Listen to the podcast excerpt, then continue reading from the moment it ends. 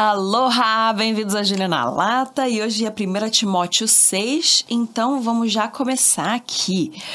Todos os servos que estão debaixo de julgo considerem dignos de toda a honra ao próprio Senhor, para que o nome de Deus e a doutrina não sejam difamados. Também os que têm Senhor crente não o tratem com desrespeito, porque é irmão. Pelo contrário, trabalhem ainda mais, pois ele, que partilha do seu bom serviço, é crente e amado. Ensine e recomende estas coisas. Se alguém ensina outra doutrina e não concorda com as sãs palavras do nosso Senhor Jesus Cristo e com o ensino segundo a piedade, esse é orgulhoso e não entende nada, mas tem um desejo doentio por, por discussões e brigas a respeito de palavras. É daí que nascem a inveja, a provocação, as difamações, as suspeitas malignas e as polêmicas sem fim da parte de pessoas cuja mente é pervertida e que estão privadas da verdade, supondo que a piedade é fonte de lucro. De fato, grande fonte de lucro é a piedade com o contentamento, porque nada trouxemos para o mundo, nem coisa alguma podemos levar dele.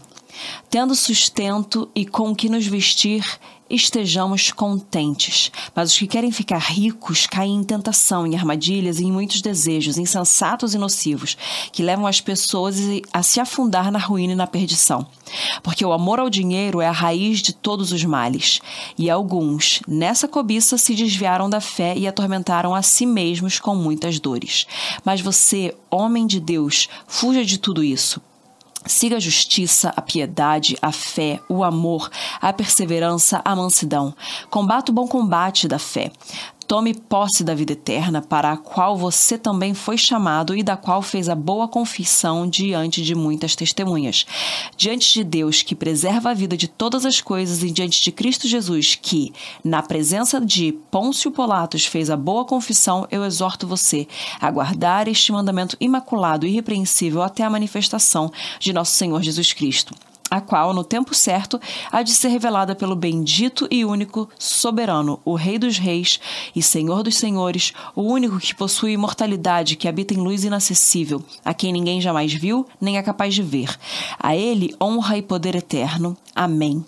Exorte os ricos, deste modo, a que não, se, se a que não sejam orgulhosos, nem depositem a sua esperança na instabilidade da riqueza, mas em Deus, que tudo nos proporciona ricamente para o nosso prazer.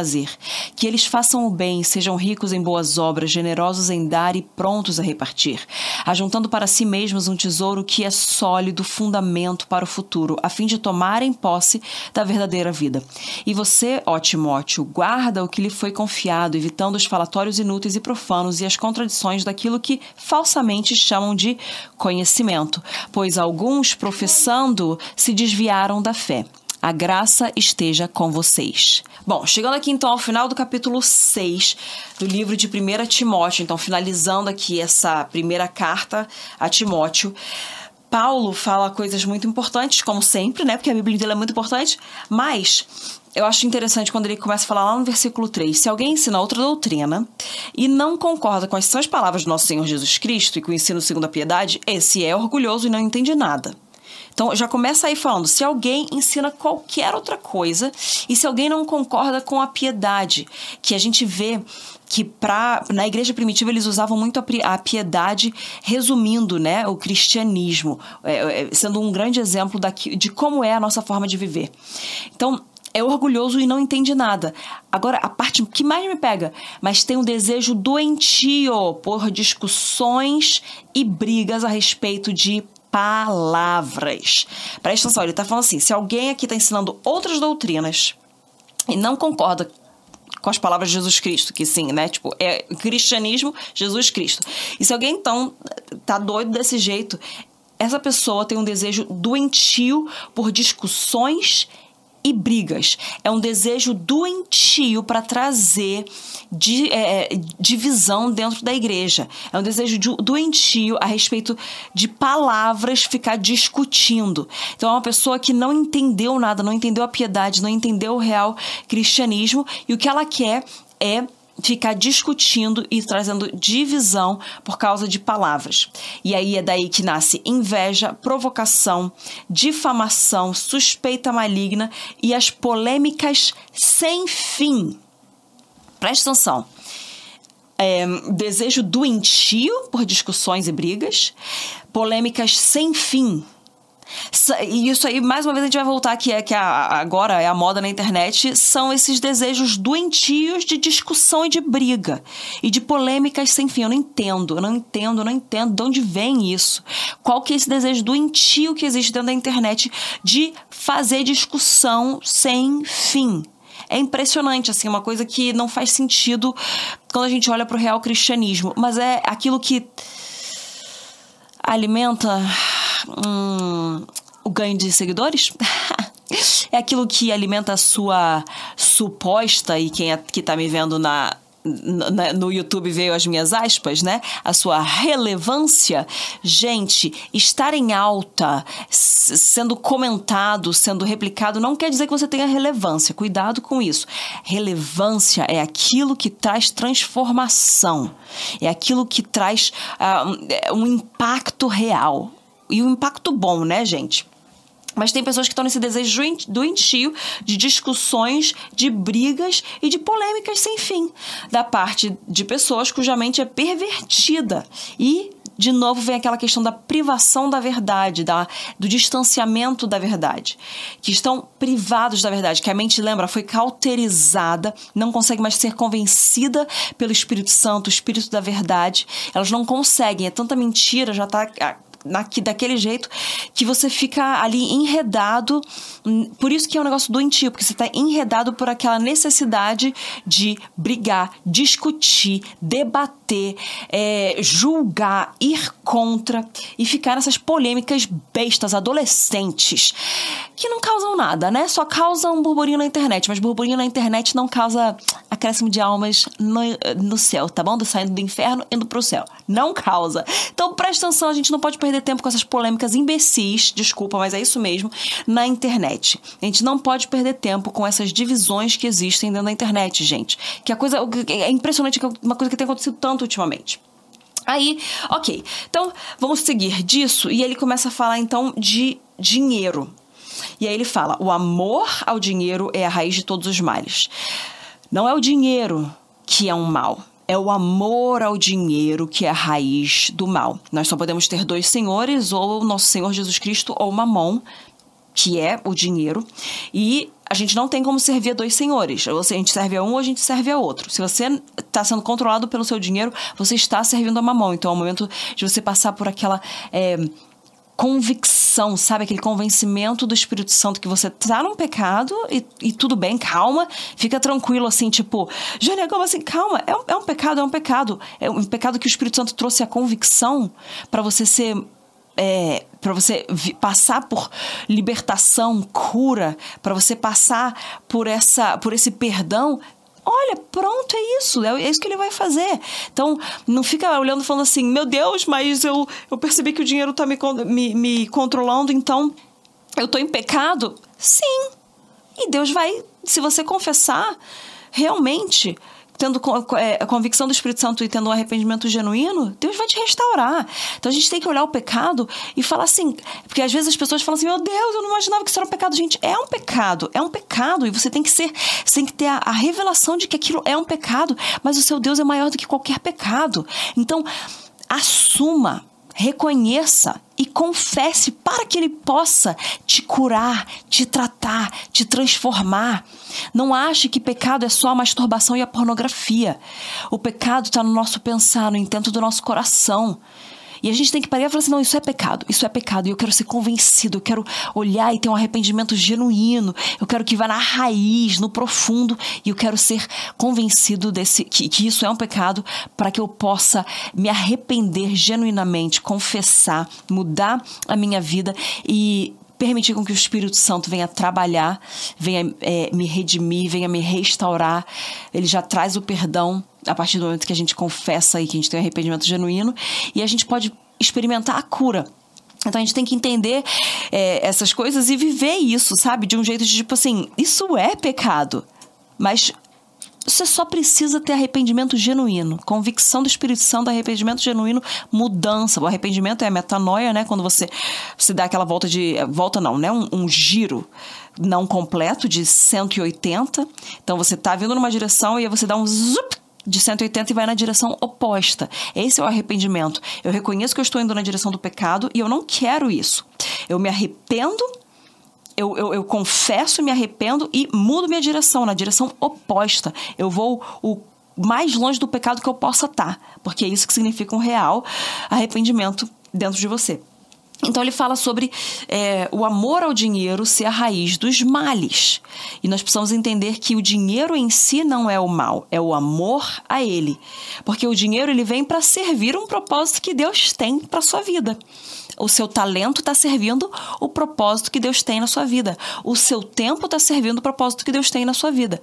Então, o seu dinheiro, que a gente chama de tesouro, quando a gente fala desses três T's, ele está servindo um propósito. Então, ele pode ser um bom recurso para o reino de Deus, se, se ele estiver submetido ao propósito divino para qual ele foi colocado ali. E aí no versículo 11 fala: Você, homem de Deus, fuja disto, siga a justiça, a piedade, a fé, o amor, a perseverança e a mansidão. Tome posse da vida eterna. Então, se você está pensando assim, cara, o que, que eu tenho que seguir, o que, que eu tenho que buscar? A justiça, justiça divina, a piedade, a fé, o amor, a perseverança, a mansidão. É isso que nós devemos buscar.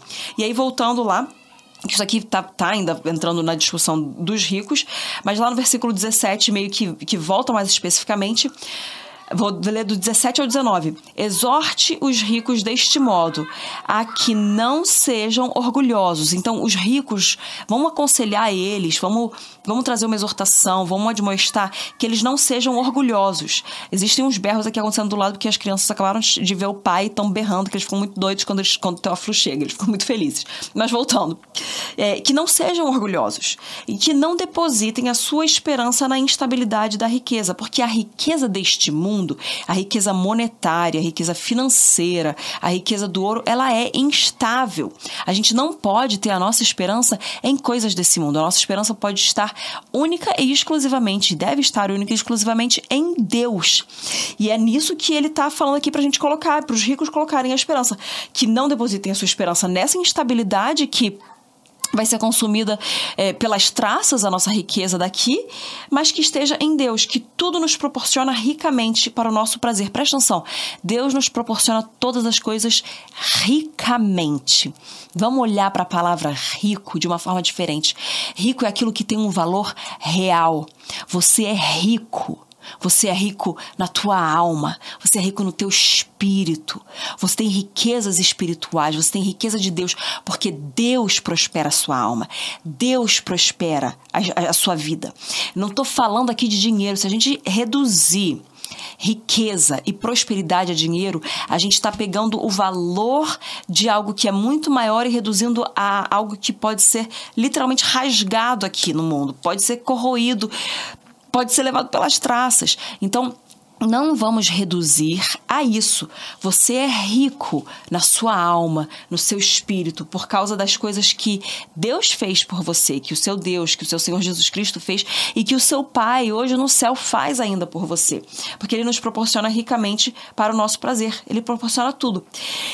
Que esses ricos, no versículo 18, então, que essas pessoas ricas, então, não sejam orgulhosas, não depositem suas esperanças nessa instabilidade, mas em Deus.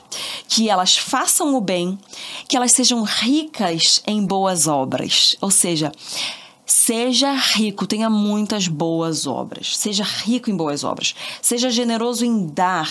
Seja rico em generosidade. Tenha muita generosidade no seu coração. Seja rico no seu repartir. Esteja sempre pronto a repartir. Ajuntando para si mesmos um tesouro que é sólido fundamento para o futuro. Você deve buscar um tesouro, deve ajustar a buscar um tesouro, mas um tesouro eterno. Um tesouro, um tesouro sólido fundamento para o futuro um tesouro que vai a, fim de tornar de tomarem posse da vida da, da verdadeira vida. É um tesouro que tem a eternidade como esse tesouro, não as coisas passageiras.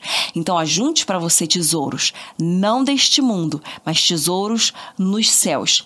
E a gente tem que entender que o rico, ele tem que pegar as suas. Eu falando do rico agora de dinheiro, de finanças, essa questão mais assim monetária este rico tem que investir essa sua riqueza mundana, é, passageira, em algo eterno, para que esse dinheiro venha servir ao Senhor Jesus, para que esse dinheiro venha servir aos propósitos eternos, para que esse dinheiro que é passageiro venha ter dividendos eternos, venha ter rendimento eterno. Quando você usa aquilo que Deus coloca na sua mão, multiplica e usa para causa eterna, isso é existe uma redenção.